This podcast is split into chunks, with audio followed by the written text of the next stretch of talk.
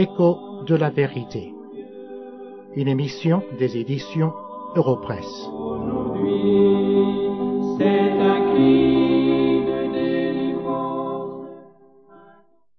Le passage de la Bible auquel je voudrais attirer votre attention aujourd'hui se trouve dans l'évangile de Marc, le troisième chapitre, et les versets 11 et 12. Je vous lis ces deux versets. Les esprits impurs, quand ils le voyaient, se prosternaient devant lui et s'écriaient, Tu es le Fils de Dieu. Mais il leur recommandait très sévèrement de ne pas le faire connaître. Ici nous avons le récit d'un incident dans la vie de notre Seigneur Jésus-Christ. Il venait de sortir de la ville de Capernaum. Il était au bord de la mer de Galilée. Si vous avez une Bible, un Nouveau Testament, je vous invite à le prendre et à l'ouvrir à ce passage de Marc chapitre 3, les versets 11 et 12, et à suivre attentivement ce que je vais vous dire. J'ai trois choses à souligner. Premièrement, dans ce passage, nous notons la réalité des esprits impurs. Il n'y a aucun doute que des esprits impurs existent. La Bible en parle fréquemment. Ainsi, il ne faut pas douter aujourd'hui de l'existence de ces esprits impurs, comme il ne faut pas douter de l'existence des anges. Mais il y a aussi un autre danger à éviter c'est de donner trop d'importance aux esprits impurs et en avoir peur. Il y a fréquemment des gens qui nous écrivent ce sujet. Ils nous parlent de ces esprits impurs et de leur puissance, et ces gens ont véritablement peur de ces esprits. Mais pour l'enfant de Dieu, il n'y a absolument rien à craindre.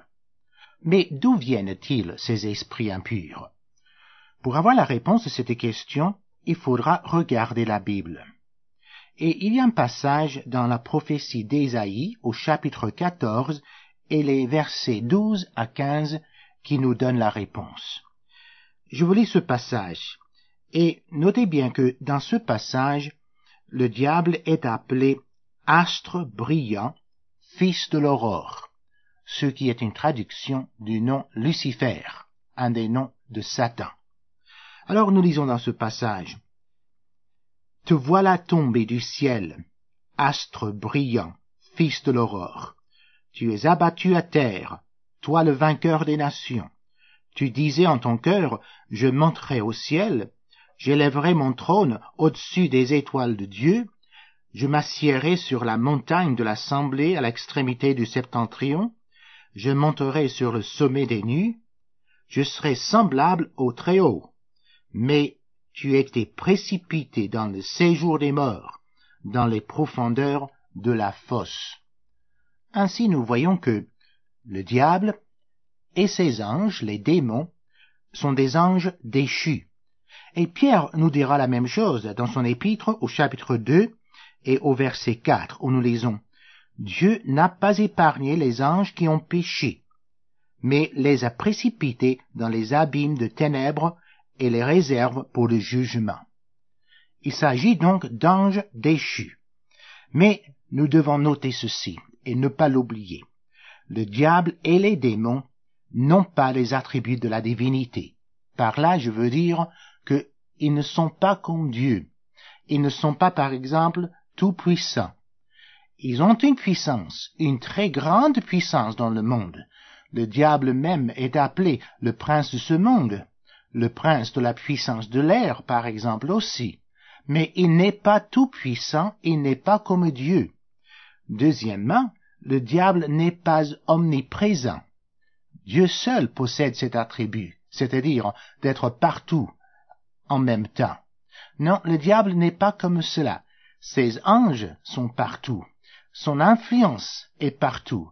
Mais lui-même ne possède pas cet attribut de l'omniprésence, comme nous disons dans un jargon théologique. Nous vivons dans un monde où le mal existe, et à l'origine de tout ce mal est en effet le diable. Veux-tu braver la mort et l'enfer? La force est en Christ, la force est en Christ.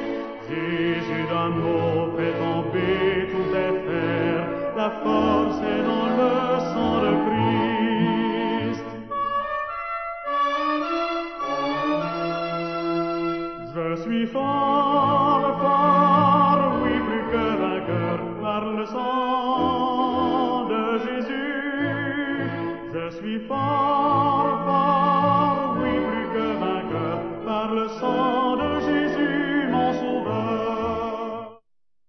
La deuxième chose que je voudrais souligner dans ce passage est très importante. C'est le pouvoir de Christ sur les esprits impurs. Et ceci nous voyons très très clairement au verset 11 du passage que nous avons lu tout à l'heure dans Marc chapitre 3. Nous lisons que les esprits impurs, quand ils le voyaient, c'est-à-dire quand ils voyaient Jésus, se prosternaient devant lui et s'écriaient, Tu es le Fils de Dieu. Et si vous tournez la page de votre Bible, vous trouverez dans le premier chapitre de l'évangile de Marc et au verset 23, nous avons un autre exemple de la puissance du Seigneur Jésus sur le diable. Je vous lis ces quelques versets. Il se trouva dans leur synagogue un homme qui avait un esprit impur et qui s'écria, Qu'y a-t-il entre nous et toi, Jésus de Nazareth? Tu es venu pour nous perdre. Je sais qui tu es, le Saint de Dieu. Jésus le menaça, disant, Tais-toi et sors de cet homme. Et l'esprit impur sortit de cet homme en l'agitant avec violence et en poussant un grand cri. Ce que nous pouvons affirmer avec toute certitude, c'est que Christ a un pouvoir sur les esprits impurs et que les enfants de Dieu n'ont rien à craindre de Satan et de ses démons. Si vous êtes enfant de Dieu, vous ne devez pas avoir peur ni de Satan, ni des démons, ni des esprits impurs. Nous voyons ceci partout dans la Bible. Regardez par exemple dans les actes des apôtres, au chapitre 26 et au verset 18. Dans ce passage, l'apôtre Paul nous dit ce que Dieu lui avait dit quand il a envoyé prêcher l'Évangile. Il dit, Je t'ai choisi du milieu de ce peuple, afin que tu leur ouvres les yeux pour qu'ils passent des ténèbres à la lumière et de la puissance de Satan à Dieu. Et encore, dans l'épître de Paul aux Colossiens, le premier chapitre et au verset 13, nous lisons que Christ nous a délivrés de la puissance des ténèbres et nous a transportés dans le royaume du Fils de son amour. Et dans le chapitre 2, le verset 15, nous lisons ceci, que Christ a dépouillé les dominations et les autorités et les a livrées publiquement en spectacle en triomphant d'elles sur la croix. Ainsi le diable et ses démons ont été vaincus une fois pour toutes par le Seigneur Jésus sur la croix. Ainsi nous pouvons dire à ceux qui vivent dans la peur du mauvais sort et des sorciers, il y a fréquemment des gens qui nous écrivent ce sujet, si vous êtes enfant de Dieu, vous n'avez absolument rien à craindre. Le diable n'est pas tout puissant. Il n'est pas plus puissant que Christ. Et si Christ est en vous, le diable ne peut absolument rien nous faire. Mais je voudrais aussi avertir ceux qui ont l'habitude de consulter les sorciers qu'en faisant cela, vous désobéissez à la parole de Dieu. Vous êtes condamnable et coupable devant Dieu. Nous, les enfants de Dieu, si vraiment nous lui appartenons, nous devons fixer nos regards sur Christ, qui a vaincu le diable une fois pour toutes, et ne pas avoir peur de ces mauvaises influences, de ces mauvais esprits qui nous entourent dans le monde.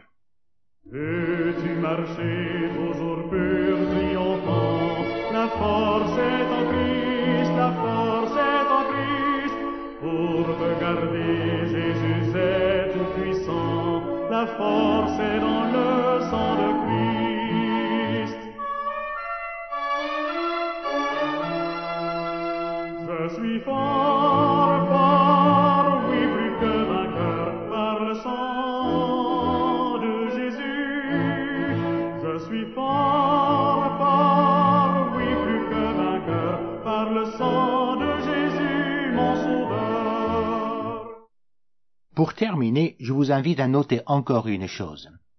C'est que même les esprits impurs savent que Christ est le Fils de Dieu. Nous voyons ça dans ce verset 11 que nous venons de lire.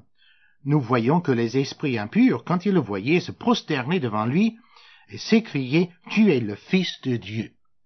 Ainsi, croire que Jésus est le Fils de Dieu ne fait pas de nous un enfant de Dieu. Même les esprits impurs croient cela. Il faut autre chose pour être enfant de Dieu. Et ceux qui nient que Jésus est le Fils de Dieu sont même pires que le diable et ses démons. C'est un fait que Jésus était et reste encore le Fils de Dieu, car si Jésus n'était pas le Fils de Dieu, il n'y a point de salut. Mais même les démons n'ont pas pu renier cela. Alors, pour être enfant de Dieu, que faut-il Croire que Jésus est le Fils de Dieu, certainement.